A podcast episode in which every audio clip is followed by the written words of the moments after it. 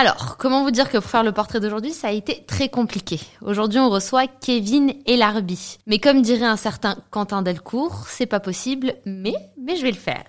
Je vais commencer par souligner qu'aujourd'hui, je vais devoir choisir chacun de mes mots parce que la personne qu'on reçoit est brillante et cultivée et qu'elle maîtrise tous ces sujets. Ça ne sert à rien de lever les yeux au ciel parce que c'est vrai. D'ailleurs, j'ai hâte de voir ce que un débat entre Kevin et Larbi et Eugénie ça va donner. Il est engagé pour la cause LGBTQIA+, et on ajoutera d'autres lettres dans l'alphabet plus tard. Il est fan de la culture cuir, il a joué dans Clem, mais Précisons que LinkedIn nous dit qu'il a fait la Cambridge University. God save the Queen. Il est auteur de livres, il est passionné de cinéma qu'il connaît comme sa poche. Il parle bien et tout ça à quoi 30, 31 ans, quelque chose comme ça. Et pour finir, Kevin Elarbi est l'homme qui a réussi l'exploit de faire bégayer Éric Zemmour. Voilà. Alors, un tourbillon, c'est la première sensation qui m'est venue lorsque je me suis plongée dans la vie de notre invité. Auteur, comédien, conférencier, scénariste, podcasteur, animateur, militant, je crois que je pourrais continuer encore longtemps. Une frénésie aussi, celle qu'ont les génies, de s'intéresser à tout, de s'enrichir de tous et de le partager ensuite. Cette fleur du vivre finalement, mais de vivre bien et pleinement. Je suis touchée et impressionnée par cette personnalité atypique, touchée par ses engagements, impressionnée par sa culture, alors hâte de découvrir Kevin et Larbi. Allô Et. je t'ai pas dit C'est pas vrai, t'es sérieuse alors Eh, mais je t'ai pas dit Non, non, non, non, non, non, non, non, non, non Eh, mais je t'ai pas dit Bonjour Kevin, ah toutes bah, ces j'ai fleurs sont pour ah toi. bah ouais, mais là c'est très gênant, that's awkward. Euh, j'ai- gagné mon après-midi, d'autant plus que je suis arrivé en retard dans le studio. Alors maintenant, je m'en veux encore plus d'être arrivé en retard. Merci. Bon, je suis pas forcément sûr de mériter tout ça parce que j'ai l'impression que c'est une oraison funèbre là. Oh mais, Non. mais non, non, mais merci C'est beaucoup. bien de l'entendre quand on est encore là. Je suis Oui. très, oui, oui, tout à fait. Bon, Je suis pas vraiment sûr de mériter tout ça, mais c'est très gentil, ça me fait plaisir. Mais peut-être est-ce parce que les gens de mon âge, généralement, qui ont une partie de visibilité, font tous de la télé-réalité et tout ça. Donc forcément, qu'il y a quelqu'un qui dénote, on a l'impression que, mais je peux Vous vous, avez assurer. 4 heures. Mais je C'est peux la vous, question philo. je peux vous assurer pas tant que ça. C'est juste qu'il y en a qui ont des, des, des moins grandes gueules, mais qui, qui se cachent un peu plus. Je peux vous assurer qu'à 30 ans, on peut être très éloquent, très politisé, très militant, très cultivé, très, voilà. Il y a certainement pas que moi. C'est juste que ceux qui ont une peu de visibilité sont des andouilles sur Énergie 12. Ah, C'est la fin de ce podcast, à la semaine prochaine. Tout est dit. ça c'est fait. Non, non, mais oh, bon, ok, c'est vrai qu'on est, on a un petit peu, euh, voilà, mis en avant. Ah, un euh, peu beaucoup, oui. Ouais, mais en vrai, Je c'est sincère. C'est, C'est ce qu'on le pense. Bah, merci infiniment, ouais. merci beaucoup. C'est ce qu'on ressent quand on se plonge un peu dans ta vie et ta carrière, parce que tu fais mille choses. Bah oui, mais parce que c'est Marlon Brando qui disait, c'est James Dean pardon qui disait qu'il allait certainement pas rester euh, toute sa vie avec un bras attaché derrière le dos. Bon lui c'était pour décrire sa sexualité, mais moi je peux le faire pour décrire d'autres. euh, Et puis c'est vrai que quand euh, c'est quelque chose de très très américain, j'ai entendu ça vachement de de vouloir écrire, de vouloir réaliser, in fine de vouloir produire, de vouloir animer, de vouloir. Et euh, quand j'ai commencé euh, en 2008-2009 dans une un, temps que les moins de 20 ans peuvent pas connaître avant les réseaux sociaux. Quand tu étais chez Gulli et chez chouette. Disney Ouais, quand je suis à, exactement. Ah ouais. Quand je suis arrivé à Disney, j'ai fait Clem en même temps et genre, je voulais absolument être animateur et être comédien en même temps. Je vois pas pourquoi l'un enlèverait l'autre. On m'a dit, tu vas pas faire les deux. Et comme j'ai fait les deux, du coup, j'ai toujours continué à faire les deux. Mais plus après, j'ai dit, je vais écrire des bouquins, je vois pas. Et euh, les gens qui m'ont beaucoup inspiré aux États-Unis, euh, des artistes que j'aime énormément, qui s'intéressent à la culture queer comme à la culture mainstream, c'est des gens comme James Franco, que, qui pour moi est un héros absolu, en tout cas dans son travail. Pas en ce moment. ah, c'est vrai qu'en ce moment c'est un peu compliqué pour James, hein. mais euh, mais comment dire, mais en revanche c'est vrai qu'en France c'est un peu compliqué d'avoir ces différentes casquettes. Il faut toujours en avoir une. Et, euh, et, et moi déjà j'ai besoin de travailler beaucoup tout le temps, donc du coup c'est pour ça que c'est bien d'avoir différentes casquettes. Et, euh, et puis moi ça m'a pas trop posé de problème en fait, comme j'ai toujours fait ça. Ouais. Donc, Oui, mais d'ailleurs, tu eu- parles à Eugénie qui fait toutes ces choses-là aussi à la fois, donc elle te Bah tu comprend vois, très bien. ça Ouais, pose pas trop de ah ça pose pas trop de problème. Non, en fait. mais enfin, euh, je, je, alors moi, je suis comme toi. Je pars du principe qu'on peut tout faire. bah oui. Mais malheureusement, euh, je suis obligée de constater qu'il y a des choses qui sont pas compatibles avec d'autres. Parce que moi, je fais des grands écarts. hein. C'est-à-dire que je, je suis wedding planner, juriste, je fais du podcast, je fais un peu d'influence et je fais de la politique. Fait des grands écarts dans tous les sens. Mais en tant qu'élu, Tu vois, pas juste en Ah, en tant qu'élu, ah là, effectivement, il voilà. peut y avoir conflit d'intérêt sur certains trucs. Que moi, c'est juste militant. ça Ah oui. euh, tu vois, il y a des trucs, je suis obligée de choisir. Bon, je, je vais faire mes choix, je sais où sont mes, mes, mes passions à la base, donc euh, je vais aller vers Le seul ça. truc qu'il faut, c'est que dans toutes tes casquettes, il y a une homogénéité de, Bah, de ça, va être démago ce que je vais dire, mais de valeur ou de une cohérence. Exactement. Voilà. Et, euh, exactement mais effectivement, si tu es élu et que tu fais de la politique, ça doit être un peu compliqué. Je peux dire, c'est pour ça que moi, je n'y vais pas. Parce que je sais que je ne pourrais pas faire certains trucs à Ah mais côté. on va on va en parler de ça, de la politique après. Mm. On va en parler de ça après.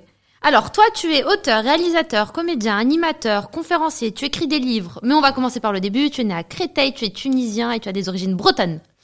Ouais, euh, breton qui a des origines tunisiennes plutôt, mais c'est pareil. Breton, oui. mais ouais, ouais, ouais, ouais. Je suis né à Créteil ici à la fin des années 80. 89 exactement. Et j'ai fait toute mon et j'ai grandi euh, à Saint-Nazaire qui est un bastion ouvrier. Alors je dis Bretagne parce qu'on a été euh, capitale de la Bretagne Nantes jusqu'à ce que le maréchal Pétain en décide autrement. Donc c'est pour ça que chaque fois qu'on me dit mais t'es Nantes c'est pas la Bretagne. Bah on a décidé un connard il y a un demi-siècle pardon. Mais euh, mais du coup pour moi je suis vraiment breton avec une famille euh, très euh, breton traditionnel Donc euh, vous mangez des crêpes avec du cidre tous les week-ends. Alors, c- crêpes citron, ce n'est pas breton. Cidre, cidre. Ah, cidre, ah pardon. Cidre. Crêpes cidre, ah oui, oui, oui. Oh là là, le oui, citron, oui. ça vient de chez moi. Crêpes alors bon. cidre, Caramel vin, salé, euh, beurre salé. caramel beurre Caramel salé, beurre salé. Nicolas. J'avais, j'ai grandi dans une famille très cinéphile, très bretonne, très cuisine et très militante. Très politisée, Ah. Saint-Nazaire étant un bastion ouvrier avec les chantiers de l'Atlantique, vrai. Ah mais oui. politisé, euh, politisé ouvrier du demi-siècle dernier, donc T'aurais pu plutôt à voter gauche. à droite, droite, droite, non, non? Ah oui, mais alors avec la Euh, famille que j'ai, Non. c'est plutôt à gauche, gauche, gauche, gauche, gauche, ok. Euh, ouais, mais vraiment une, une, un, un grand-père extrêmement militant en période communiste et qui euh, adorait avoir sur son chantier United Color of Benetton, donc des gens Ah totalement de différentes cultures. Une mère qui, euh, à partir du moment où elle n'était pas en couple avec quelqu'un qui était d'une autre culture, elle se faisait chier, pardon pour mon vocabulaire cavalier. Donc du coup, c'est vrai que j'ai grandi dans ce melting pot. Ah ouais, et ce, ce, c'est, c'est ce militantisme très à gauche au début, auquel j'ai dû m'orienter un peu plus, trouver ma place après, mais ah ouais, une famille très politisée. Mais c'est en fait, il n'y a pas de secret. Généralement, quand on, euh, à l'âge adulte, on a des valeurs, et, enfin, on s'engage, etc. En politique, c'est souvent qu'on l'a appris enfant. Mais on peut aussi se détacher. Moi, je connais pas- beaucoup de gens qui se détachent d'un carcan, euh, voilà, hein, d'un carcan cas, très euh, conservateur, voilà. etc. Là, on a envie d'être. Oh, moi, j'ai pris la même brèche que. J'ai pas voulu me différencier Parce que toi, t'es hyper engagé, t'es très militant. Ouais. Alors, on va pr- reprendre les choses dans, non, dans le désordre, c'est Parce bien. que tout est politique. Tout est politique. Ah tu, oui, même dans tes choix. Avec un grand P, comme je dis. euh. Oui, exactement. C'est politique dans tes choix parce que dans Clem, donc ton personnage est homosexuel. Bon, c'était un non-événement. Plus tard, tu as réalisé le film Louise sur TF1 sur. euh, Alors, ça, c'est Arnaud Mercadier oui, toi, t'as bossé dessus. Ah, ouais, ouais, ouais, ouais. Ah, ouais. voilà. En- et c'est une des raisons pour lesquelles euh, je suis parti de, de Clem et tout. J'étais super content de le faire pendant 10 ans, mais du coup, il y a eu un, j'ai dû, non pas me battre, mais ça a été compliqué juste pour un troisième rôle de faire accepter à la chaîne qu'un maghrébin pouvait se marier avec un noir. Moi, je trouvais que c'était très beau. Dans leur plus, c'était un non-événement. Ouais. Je dis pas qu'ils l'ont pas fait, puisqu'une fine, ça a été tourné. Mais juste, ça a été un peu, euh, voilà. TF1. Après, voilà. Après, au même moment, ça m'a un peu énervé qu'on me, on me demande de, de l'aide en consultant pour une série qui s'appelle Louise, sur première série sur la vie d'une transgenre en France. Et c'est vrai que quand j'ai vu qu'il donnait le rôle à, une, femme, bon, il y a eu un peu de, et, et là, c'est là où je me suis dit, oui, mais c'est trop simple de continuer à, à faire des, des seconds, des troisièmes rôles dans ces téléfilms-là, qui sont euh, populaires, et il faut toujours que ces thèmes-là arrivent euh, d'une dans n'importe quelle maison et tout, donc tant mieux. Mais c'est vrai que moi, j'arrive à un truc où j'avais envie de développer ces personnages-là, que ce soit en comédien ou en scénariste, mais avec euh, quelque chose avec un petit peu plus, non pas de lumière, mais de consistance, ou en tout cas Mm. pas aller sur la surface. C'est là où je me suis dit, il faut toujours partir de quelque chose tant qu'il est encore temps pour pas être en carton par les étiquettes tout à l'heure. Mm. Ça, j'y crois pas aux étiquettes. En revanche, je pense que si on fait quelque chose pendant très longtemps et qu'on se diversifie pas, surtout dans ce milieu artistique Mm. où c'est un métier fait de paris, Oui. et que plus on passe du temps à ne pas prendre de paris, plus on s'enlise. Et moi, c'est Super, c'est pour ça du coup que j'ai que je suis parti de cette série-là pour faire mes propres trucs. À un moment, on me disait, tu es fou, on ne quitte pas une série populaire comme ça. Bah, Mais euh, mais tant mieux, je suis plutôt le content bon fait. euh, de le faire, il faut le faire. Mais parce qu'il y a des gens, ça dépend. et puis il y a, il y a- des gens qui font ce métier pour des choses très très différentes. Oui. Il y en a qui le font pour l'argent et c'est pas du tout Mm. moins louable que quelqu'un d'autre. Il y en a qui le font pour une recherche de visibilité, d'autres pour pallier un manque affectif de la famille, d'autres pour créer, pour inventer. Et des- alors toi, Donc Kevin ça dépend complètement. un peu Toi, c'était quoi? Moi, c'était tout en même temps. Bah, c'était un peu tout en même temps. Et après, en fait, euh, je pense que plus on commence ce métier tôt, et comme j'ai eu la chance de commencer très tôt, enfin, euh, animateur Disney Channel, j'avais 19 ans, et euh, Clem, j'en avais 20. Et Du coup, même si c'était, euh, bon, c'était pas l'émission politique de France 2, mais quand même, c'était vraiment être à l'antenne sur des trucs différents. Et comme j'ai commencé très tôt, j'ai pu comprendre aussi très vite ce que je pensais aimer et ce que je n'aimais pas. Oui. C'est-à-dire quelque chose euh, de. Moi, je pensais que j'allais adorer. Je pensais que j'aimais les choses un peu plus confidentielles dans la vie, mais très populaires à l'écran. Et en fait, animer 8 ans une émission jeunesse, ben, je j'ai eu au, bout d'un moment envie de donner à la jeunesse, en tout cas aux, aux gens qui me regardaient dans cette émission-là, Disney Channel puis Gulli, des choses un petit peu plus consistantes d'un point de vue culturel. Et puis quand j'ai vu que la chaîne était un peu plus euh, reluctant en disant non, ça va, non, non, non, non, ça c'est trop, machin, trop. Je me Ouais, suis puis dit, ah, c'est pas ce que j'ai envie de partager. Gulli.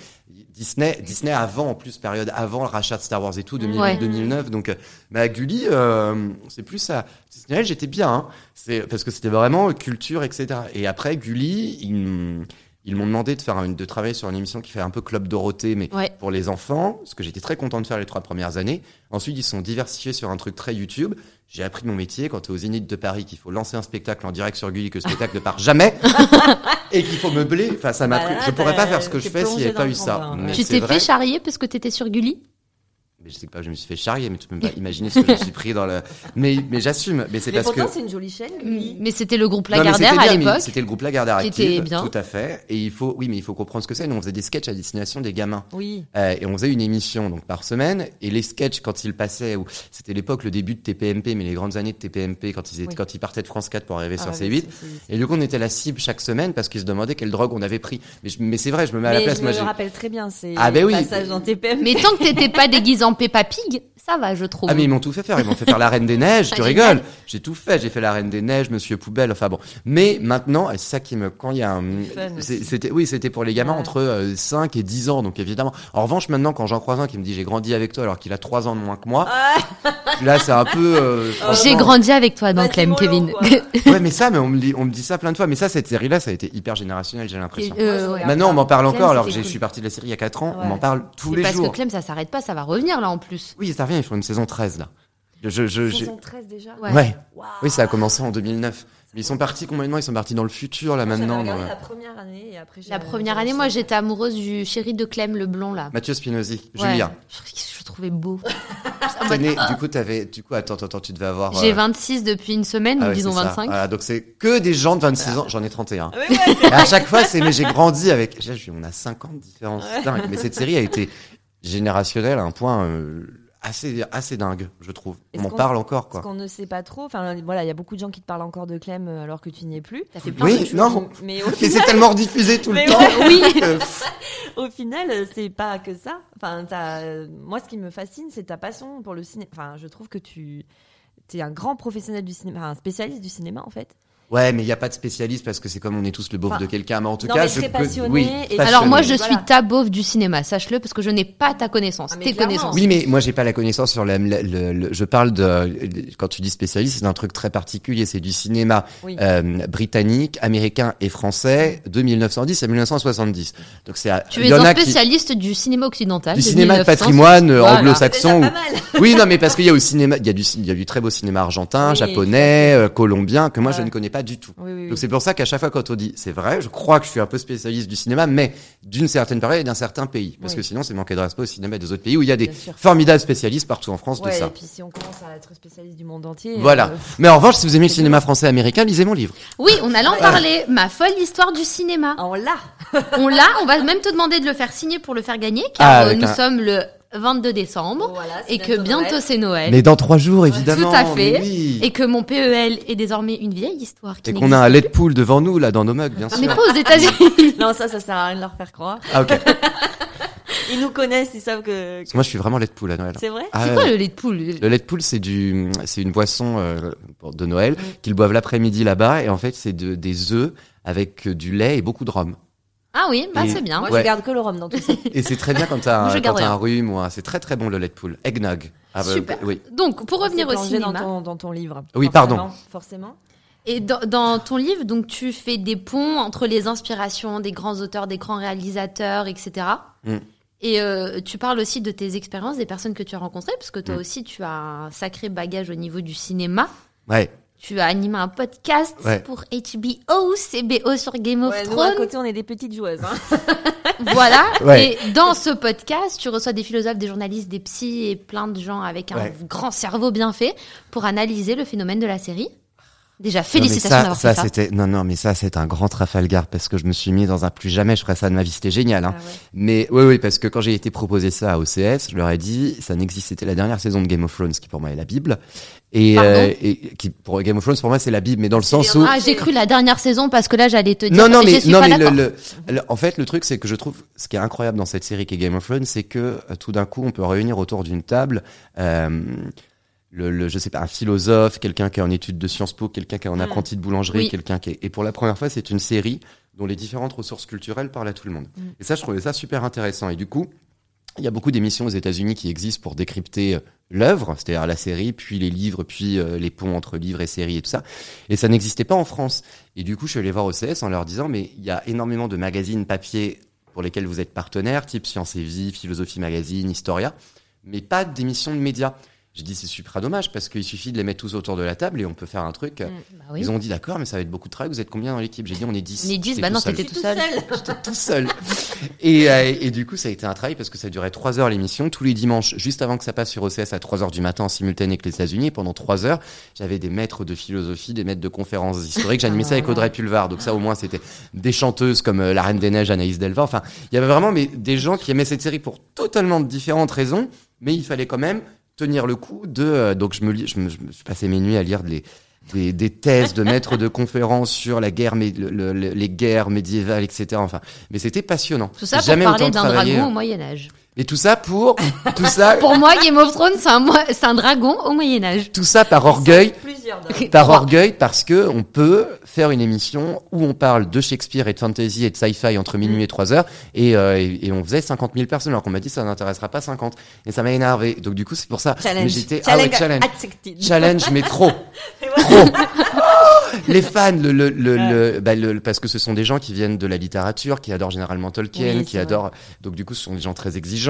Donc ils- si on se trompe sur la moindre prononciation d'une syllabe, d'un quatrième personnage, du second tome, du truc, de- Ouais. suis tombée dessus direct. c'était exigeant. Et du coup, j'ai fait cette émission-là quelques mois avant de rentrer en rédaction pour le livre. Et c'est très bien. Ça m'a appris le, le- la rigueur. Ah bah, je peux vous dire qu'à Gulli, c'était différent. J'anime, je préparais pas, je préparais pas mes émissions comme ça. Mais c'était très chouette. Et puis, ça faisait partie de toute une année où je produisais des podcasts où justement, je venais de partir de Gulli, de Clem et tout.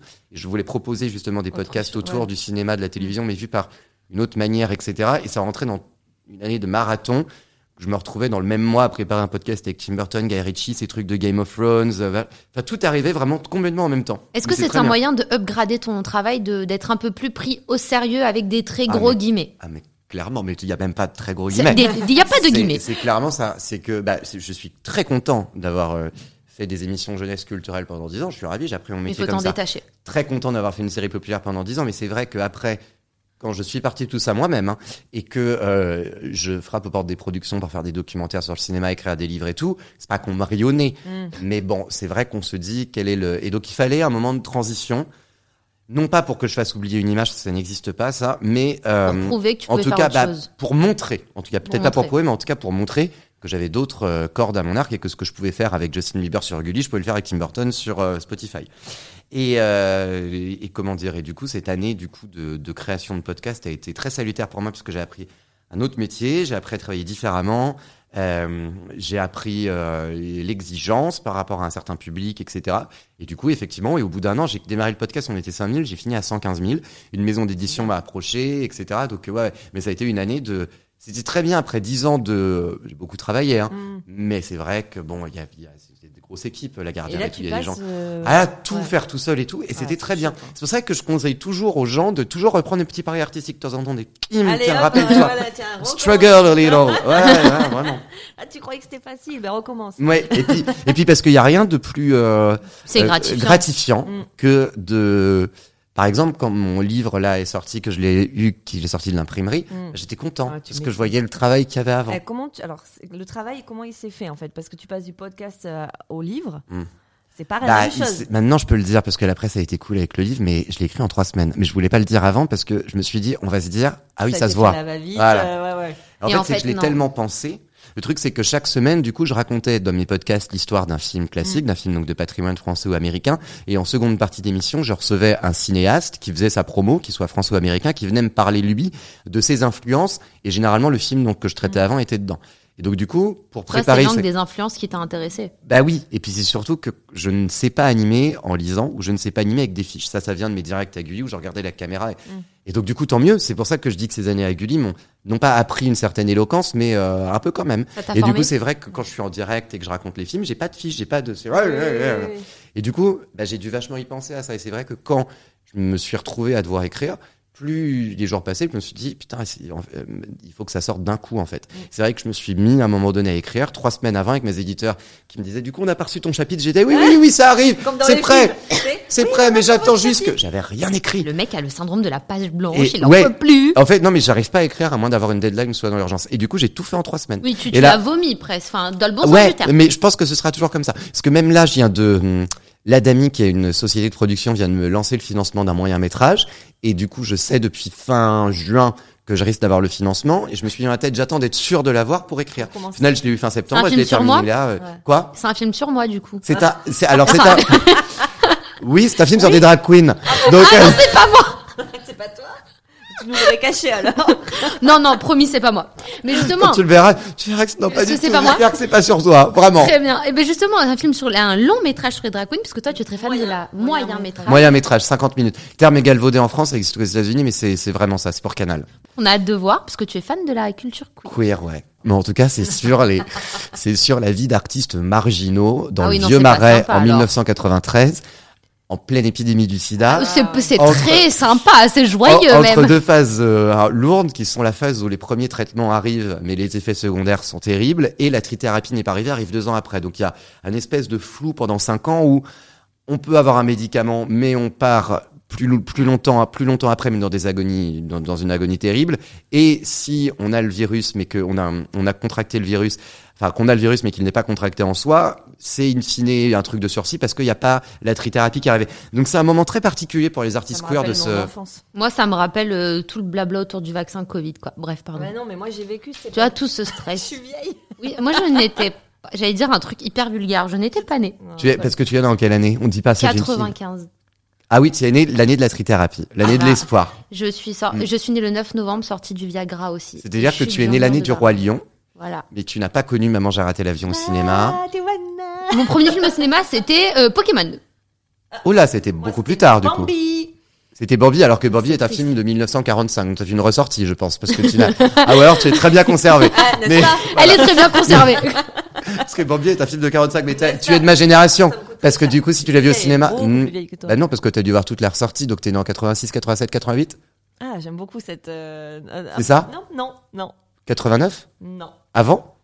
Ah bah tu fais pas. Alors vous ne vous n'en. Non, mais tu, tu peux me dire tu. hein. Tu alors. bah, non, D'un coup, il a, vous voyez, Madame? Non, tu, tu- du coup, je pensais que tu avais mon âge. Ouais, mais j'ai une très bonne crème. Nivea. Mais du coup, 2,50 oui, c'est, mais ce que je disais, t'es t'as vécu Non, le Disney. 81, moi, tu vois. Donc la ressortie, t'avais 10 ans dans, dans 90, donc t'as fait toute la sortie des Disney avant Ah qu'ils sortent en mais, VHS. attends, mais moi, je suis la plus grande fan Disney qui existe. Ah, au monde. m- moi aussi.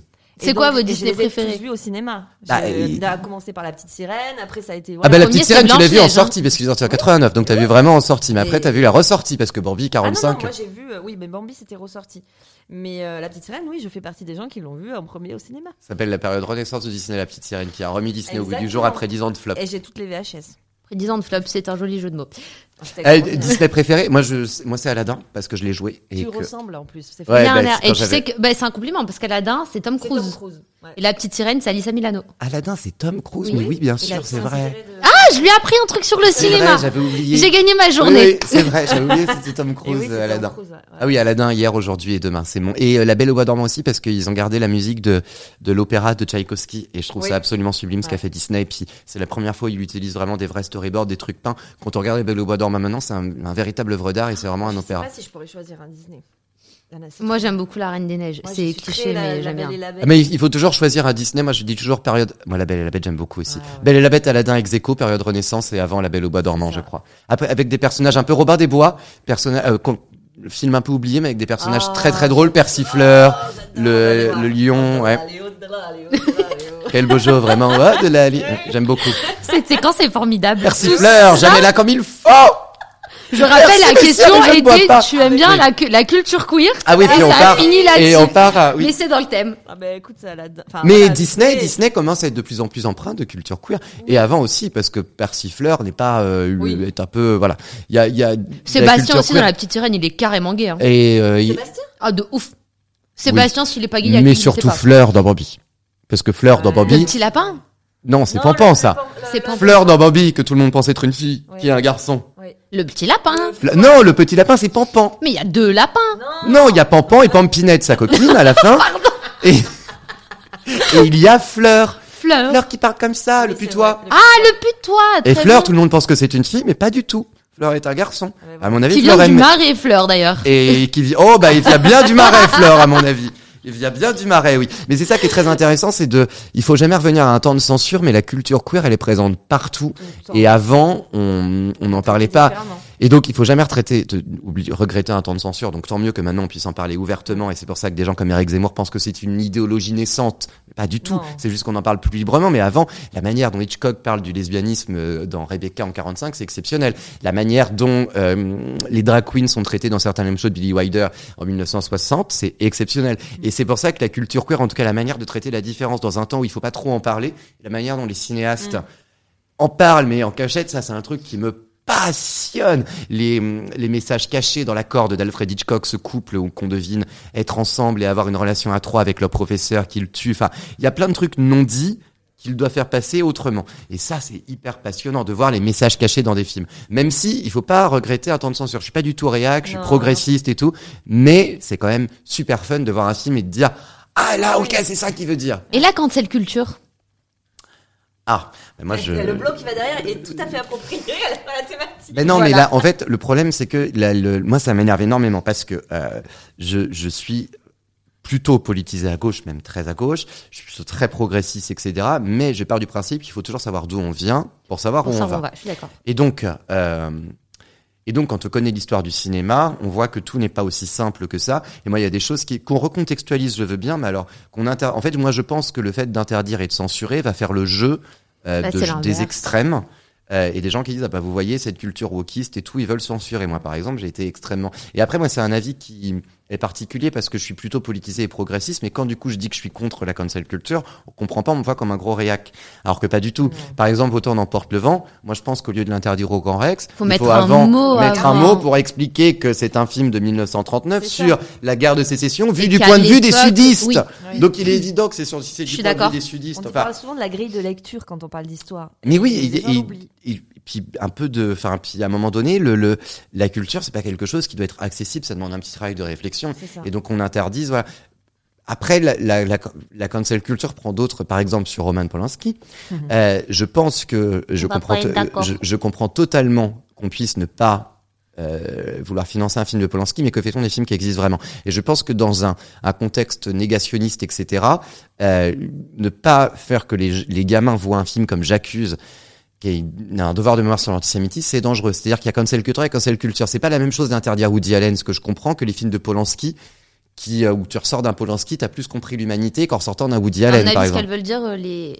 euh, pour Polanski, c'est C'est qu'elles veulent plus que ce soit financé. le- voilà, mais c'est bien sûr. Oui, mais quid, des films. films déjà financés? Bah oui, après ce C'est qui est fait, bon bah c'est là, donc maintenant t'expliques. C'est Eh comme oui. quand t'apprends un texte au bac, quel que soit le texte, t'as à côté un passage historique, le prof t'explique. Donc là, les films que t'es tournés pour Polanski, bon bah ils existent, faut recontextualiser le pourquoi du comment. Mais Exactement. à partir du moment où il y a des nouvelles plaintes qui sortent et des nouvelles accusations, ce mec, faut arrêter de Et le mettre moi, sur le devant de la été pris euh, féministe euh, plein la gueule, alors qu'il n'y a pas plus féministe que moi, je crois. Enfin, j'ai j'ai eu le, le- j'ai été orgueilleux quand mon livre est sorti. Il y a les- la, la presse qui a dit que c'était un livre euh, queer et féministe. J'étais très content parce que le, la- être féministe, c'est voilà. Mais en fait, le truc, c'est qu'il y a autant de féminisme que de féministes et de féministes que de Ah. féminisme. Et c'est que moi, je, je, je, je- j'avais fait un débat face à une féministe sur CNews. Je l'ai vu. Ouais, et je m'en suis pris, mais plein le Mais complice de le- alors que pas du tout. Le seul truc que je disais, c'est je comprenais totalement ce qu'elle me disait. et Je comprends totalement qu'on ne veuille plus que Roman Polanski soit financé, qu'on ne veuille plus le voir au cinéma, mais ça, je comprends parfaitement. Là, on arrivait à un moment donné où le film était fait, il ça. était sorti, et à un moment donné où C'était avait avant qu'il fallait se poser la question, c'est pas une c'était avant sorti. et dans un contexte en plus où c'était 40 pas c'est pas une il sortait pas Non, une mais il y a eu comédie d'autres choses après. il sortait pas une comédie romantique euh, ou pour divertir les gens il sortait Oui, un film euh. important, je crois, surtout pour les gamins qui ne savent pas ce qu'est l'affaire Dreyfus. Et je pense que il y avait quand même tout un lot, il y a toujours malheureusement tout un lot de personnes à abattre entre guillemets, et que à ce moment-là, à l'âge qu'il avait, et pour un film comme ça, c'était peut-être pas la bonne cible, qu'il y en avait d'autres, et que un film comme ça aurait Enfin voilà, le, le, le, le- le film au final a marché in fine, et tant mieux. Mais voilà, il fallait peut-être hurler avant que le film soit financé. Mais là, c'est la question, elle se repose aussi pour Picasso, parce que Picasso, Ah il oui. était limite avec les femmes. À côté de ça, il a fait plein de choses pour la cause euh, Non mais attention, migratoire. il est limite avec les femmes, avec notre opinion d'aujourd'hui. Voilà. Oui, non, mais ça, pas, c'est ce que je te dis. C'est pour ça qu'aujourd'hui, maintenant, quand il parle de lui, tout à fait normal. mais sur Picasso, ça, ça se sait depuis longtemps. Mais maintenant, avec les combats qui émergent, c'est maintenant qu'on commence à dire Picasso, il y a eu Mais ça. il faut- Voilà. Oui, mais en et fait, pour- il faut faire attention à beaucoup de choses. Il faut faire attention effectivement à tout recontextualiser. Voilà, il faut faire ça. il y a, il y a- en fait il y a différentes choses parce que c'est très vrai ce que vous dites toutes les deux. Il faut un faire attention à recontextualiser, donc à regarder l'œuvre ou le comportement d'un artiste par rapport à, son époque et pas au nôtre. De un. De deux, il faut recontextualiser et voir ce qui était de l'ordre du personnage artistique et de l'homme. Par exemple, par Gainsbourg, pour connaître certaines personnes de, de sa famille, était l'une des personnes les plus timides et les Ouais. plus pudiques. Or, il aimait avoir ce côté macho avec les femmes en télé. On veut le censurer, etc. Parce que, ah oui, mais t'as vu ce qu'il a dit sur les femmes dans telle émission. Attention, à l'époque, on faisait partie, c'était, c'était un un moment donné où le personnage et le, le- l'image était important. Donc ça aussi, c'est très, enfin voilà. Et également ensuite, euh, il faut différencier ce que dit quelqu'un euh, dans sa vie privée ou en interview que ce qu'il dit dans ses textes. Par exemple, par exemple, euh, je, je, je, Alain, alors non, ah, là j'ai du mal. Mais ah, là j'ai du mal parce que c'est parce que ce qu'il me dit, euh, parce que c'est antisémite ce qu'il écrit. en revanche, Alain Delon, quand on dit que c'est un personnage homophobe ou raciste, moi je ramène les gens sur le fait que quand il va disparaître, le plus tard possible pour lui j'espère, mais dans quelques années en tout cas, je pense qu'on se souviendra plus du fait que ce soit le premier producteur à avoir produit un film sur la rafle du Veldiv, qui est Monsieur Klein, que ça, que ça a été le meilleur ami de Jean-Claude Brialy à un moment donné où il y avait une homophobie euh, nationale. C'est ça qu'on nous qu'on qu'on se souviendra plus que les paroles d'un homme. Bah donc le fait est que de nos jours, on doit retenir de la parole à qui on l'a laissé, à quand. En fait, et le truc c'est qu'il faut pas maintenant- il faut pas les, et puis il faut pas laisser sur deux tweets faire. Par exemple, James Franco qui a une, il, s'avère après, je ne suis pas dans le, les affaires judiciaires et tout, mais il s'avère qu'il a été débouté au niveau de la justice de différents tweets. Et en deux tweets, il n'a eu ni l'Oscar ni ça qui me fait peur aussi. Moi, je trouve que la libération de la parole, elle est géniale et tant mieux. Et il était temps que ça arrive, même si j'aimerais aussi que ça arrive au niveau des hommes parce que les MeToo gays ou les MeToo machin. Et Dieu sait en France aussi que ça et ça, le scandale n'a pas pété comme ça aurait dû l'être. Tant mieux pour les femmes. C'est un peu dommage pour les les garçons, surtout les garçons un peu plus fragiles. Euh, mais comment dire Mais du coup, je trouve que c'est dangereux quand même en quelques tweets. De Oui. ça, ça, ça me fait très peur. Ça, c'est c'est un peu voilà. Mais autrement, je trouve que les, cette libération là, c'est très très bien. Ok. Et je- j'aurais aimé qu'Orson Welles fasse un film justement sur euh, cette libération de la parole et tout, parce que je trouve que c'est très bien. Il peut y aussi y avoir des énormes dérives. Et ça, je pense qu'il y a que Orson Welles qui arriverait à en parler bien, un peu comme dans Citizen Kane. Vu qu'on est sur des sujets un peu sérieux, Eugénie, c'est à toi. Moi, je vais faire. On va venir sur du léger. Tu vois. Ah, Non, on va faire un petit jeu. Je vais faire une petite rubrique autour du cinéma, certes, mais avec un petit peu plus de légèreté. Je vais te faire une petite rubrique qui s'appelle Est-ce que t'as la ref? Ah, trop bien.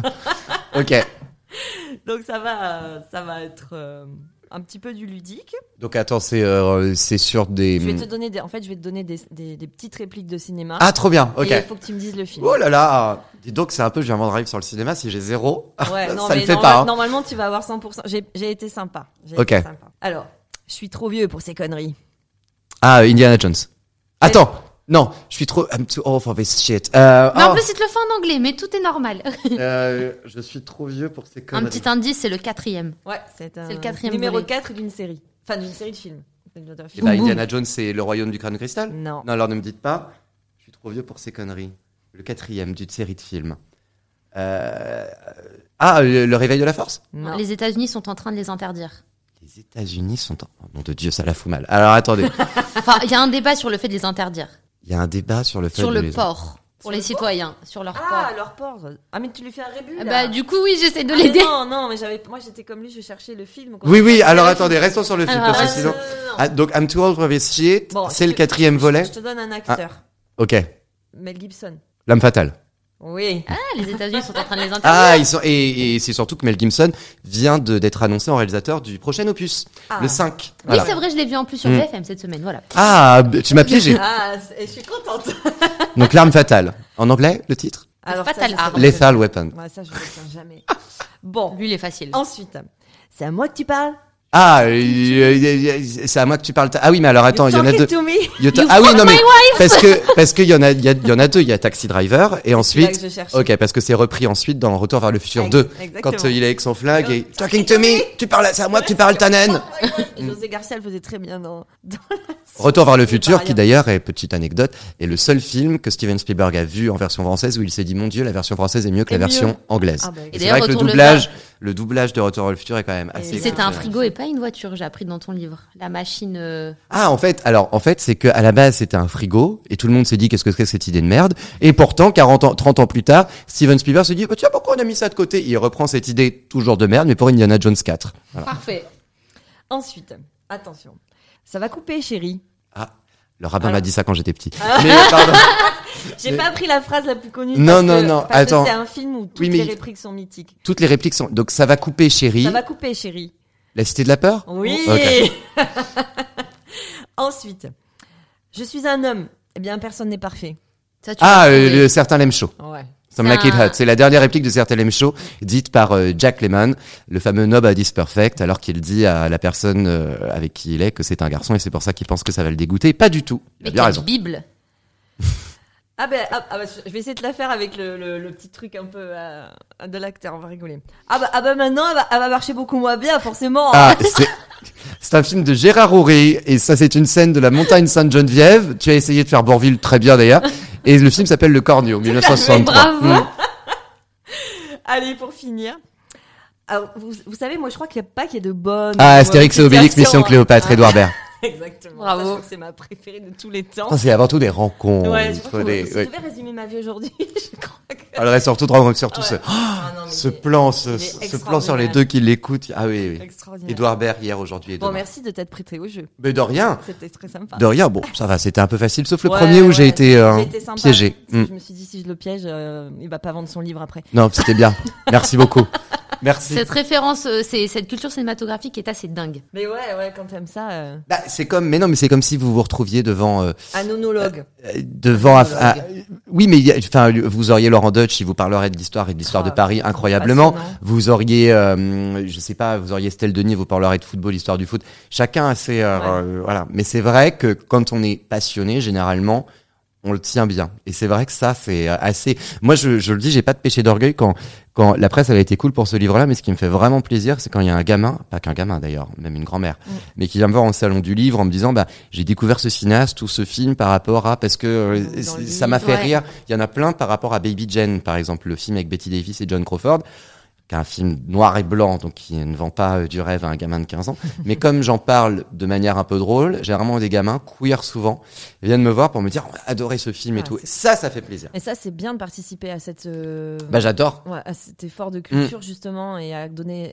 aux gens euh, une accessibilité à peut-être des thématiques qui pour eux sont très lointaines ou un peu obscures. Ouais, et c'est ça, et c'est pour ça que, en fait, c'est pour ça que dans mon écriture, je vois que j'aime bien quand je suis pédagogue. C'est-à-dire que si j'avais écrit un roman ou une histoire qui n'était pas basée de faits réels, ça aurait été juste dans ma, je, je- j'aurais été beaucoup plus enclin aux critiques et ça aurait été beaucoup plus compliqué que là, comme je parle du travail des autres, Mm. certes avec mon ton, mais je parle du Il y a travail plus des de autres. distance. Il y a une plus de distance et du coup c'est vraiment, enfin je suis là vraiment pour mettre en lumière ce travail-là. Et là le film qu'on m'a demandé de faire, je me suis dit, je me suis tout de suite dit qu'il fallait que je fasse la même chose et que, que je ne fasse pas l'erreur d'aller dans une histoire qui soit complètement moi avec mon cerveau, mon esprit, mes personnages et que je parle plus d'histoires d'autres personnes et toujours basées de faits réels. Parce que je vois que dans mon écriture, j'ai pas l'orgueil de me regarder écrire.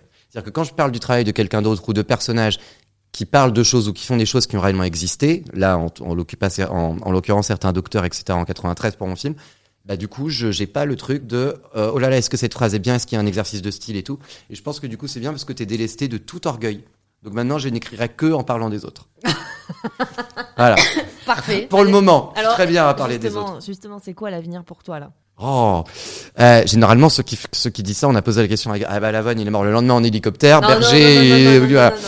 Euh, bah là du coup je viens de terminer l'écriture d'un film qui s'appelle Leur nuit qui est produit par l'Adami euh, l'Adami qui est l'équivalent de la SACEM pour les comédiens c'est c'est Mhm. l'organisme qui paye les les droits d'image des comédiens donc ils ont accepté mon scénario normalement c'est pour Canal même sûr d'ailleurs, Canal Plus aussi. Félicitations. Euh, ouais, c'est chouette. Donc je le tourne au mois de février. C'est, je peux dire avec qui d'ailleurs. Ce sera avec euh, Jules Benchetrit. J'ai écrit pour lui, qui est un comédien que j'aime beaucoup. Jules Benchetrit, Lenny Kim Lalande aussi, qui fait son premier rôle queer de drag queen. Lenny Kim? Ouais. le, le petit Lenny Kim Ah bah qui est moins petit, puis qui fait une belle drague dans mon truc. Ouais. Ah ouais Je l'ai interviewé, lui, euh, dans des studios TF1 avec des Ah bah, disques il- d'or et ah tout. bah Il oui, est oui. adorable, Il- ce mec. Il est adorable. Alors imagine-le en Une drag queen dans perle. mon truc. Une J'ai petite hâte de perle. voir ça, mais vraiment. Euh, et euh, Norm- euh, Clément Grobotec également, euh, Béatrice Dalle. Oh. Donc ça c'est chouette. Je fais également faire un documentaire autour de la méthodologie de jeu de Leonardo DiCaprio pour l'horizon fin 2022 pour la sortie du prochain Scorsese, la veille de la sortie du Scorsese d'ailleurs. Extra. Ça c'est chouette. Je prépare un livre pour Flammarion autour de Louis de Funès Pardon, avec mais tu, Tu dors dors quand Non, mais euh, vraiment Entre temps, le mec est sur les plateaux, il parle de politique. Il... Ah oui, ah oui j'avais oublié ça. Oui, Il va devenir ministre prépare- de la Culture je aussi, parce prépare que un- j'att- ah, dis. donnez-moi, donnez-moi 20 ans encore. Mais je prépare un livre sur Flammarion sur De Funès et euh, et je suis éditorialiste aussi sur euh, CNews. CNews en ce moment, ouais, Ouais. dans, dans des Non, mais n'empêche, des- euh, Claudia, elle m'en a parlé avant que tu arrives. euh, Ministre de la Culture, ça serait. Euh, moi, je vote pour toi, même si c'est pas moi qui vote, mais... Non, mais parce que moi, je pensais être président. Elle avait être présidente. Ah Donc, éventuellement. Mais moi à la culture alors. mais à la culture. Ah mais moi à la culture. Mais je va. pense que ça demande énormément de travail. Ça m'intéresse énormément la politique. hein. Mais j'aime préfère être observateur que. Mais euh, mais comment dire Mais là là ça demande un travail énorme parce que être ministre de la culture ça demande d'être. Oui, euh, comme si en ce moment tu travaillais pas déjà assez, comme si tu savais pas Ah non ce non que mais de toute façon j'ai pas du tout les compétences pour. Hein. Je veux même pas. Euh, Ceux qui y sont, ils y sont pas forcément. Oui, non, mais in fine, dans 20 ans, mais en fait, être ministre de la Culture, c'est avoir une connaissance accrue de tous les domaines culturels, que ce soit des artistes plasticiens, des artistes visuels, le, de l'intermittence, du jurisme de l'intermittence, de tout ce qui est coproduction, coprod, financement, musée, machin. La politique m'intéresse, être conseiller culturel et tout, je dirais pas non. Je peux le faire d'ailleurs pour une certaine candidate actuellement d'ailleurs. Mais, euh, mais comment dire, mais par contre, C'est pas la mienne. pour me, C'est laquelle Anne, Anne, ah oui, bah oui. il n'y en a pardon. pas 50 des candidates. oui. Et, euh, et, et comment dire que j'aime énormément Anne Hidalgo. Et, euh, la pauvre. Ouais Tellement, de- tellement, de- tellement de courage. On tire pas sur une ambulance. hein. Non, mais bah, c'est surtout, c'est pas, c'est pas elle, c'est le, le parti encarté. Enfin, je trouve que la situation, on peut parler politique deux secondes, ça durera deux secondes. Oh. Allez, allons-y. C'est, je, je trouve que euh, ce qui est très dommage, c'est que euh, on a l'impression, et même moi, je pensais aussi qu'on est dans une France très droitisée, etc. En fait, pas du tout. C'est qu'on est dans une France qui se pose des questions. On peut très bien. Le problème, c'est qu'à force de mettre des gens dans des petites cases, c'est pas. Moi, je pense qu'on peut très bien avoir des idées euh, réactionnaires tout en étant progressiste. Euh, et qu'il faut parler avec les gens. En fait, le gros problème qu'on a, c'est que euh, les gens qui, moi, je pense qu'on est vraiment un pays entre le progressiste et le réactionnaire, mais les gens qui pourraient faire changer les choses ne vont pas bosser, euh, ne vont pas voter, ne vont pas le lapsus ne vont pas voter. Et pour moi, et pour moi, c'est ça le grand problème, c'est que c'est on parle de ouais. sondage en disant Zemmour deuxième tour, machin et tout. Sauf que le problème, c'est que au lieu de contrer ces idées-là, moi j'entends, il y a plein de gens de gauche qui me disent mais pourquoi tu continues à faire des débats sur CNews, etc. Je pense que c'est pas le souci de qui a la liberté de parler ou pas, le plus grand temps de parler, tout ça, on s'en fout. Je pense qu'il faudrait surtout dire aux gens qu'ils ont jusqu'au 31 décembre Pour s'inscrire. sur la liste électorale, sinon ils ne pourront pas aller voter. Et je trouve ça trop simple de déverser sa haine en 150 caractères euh, sur Twitter. Je trouve ça Mhm. trop simple d'aller dans des manifs. Je trouve ça trop simple de gueuler. au- Mais au bout d'un moment, l'acte le plus citoyen le plus courageux, c'est de se lever hein, et d'aller voter. Et moi, pour moi, c'est ça le plus. Je, je pense qu'on est le plus gros problème dans notre pays. C'est pas que le pays se droitise, pas du tout. C'est que on a l'impression qu'il se droitise parce que ceux qui vont voter ou qui ont le Modérément, ils sont voilà, modérés. ils sont. Alors que je pense foncièrement qu'on est plutôt un pays à gauche, mais juste que les, les la génération woke, on va dire ça comme ça, bah c'est bien de d'aller manifester le climat et tout, mais allez voter, mettez-vous sur la liste électorale. C'est ça le plus important.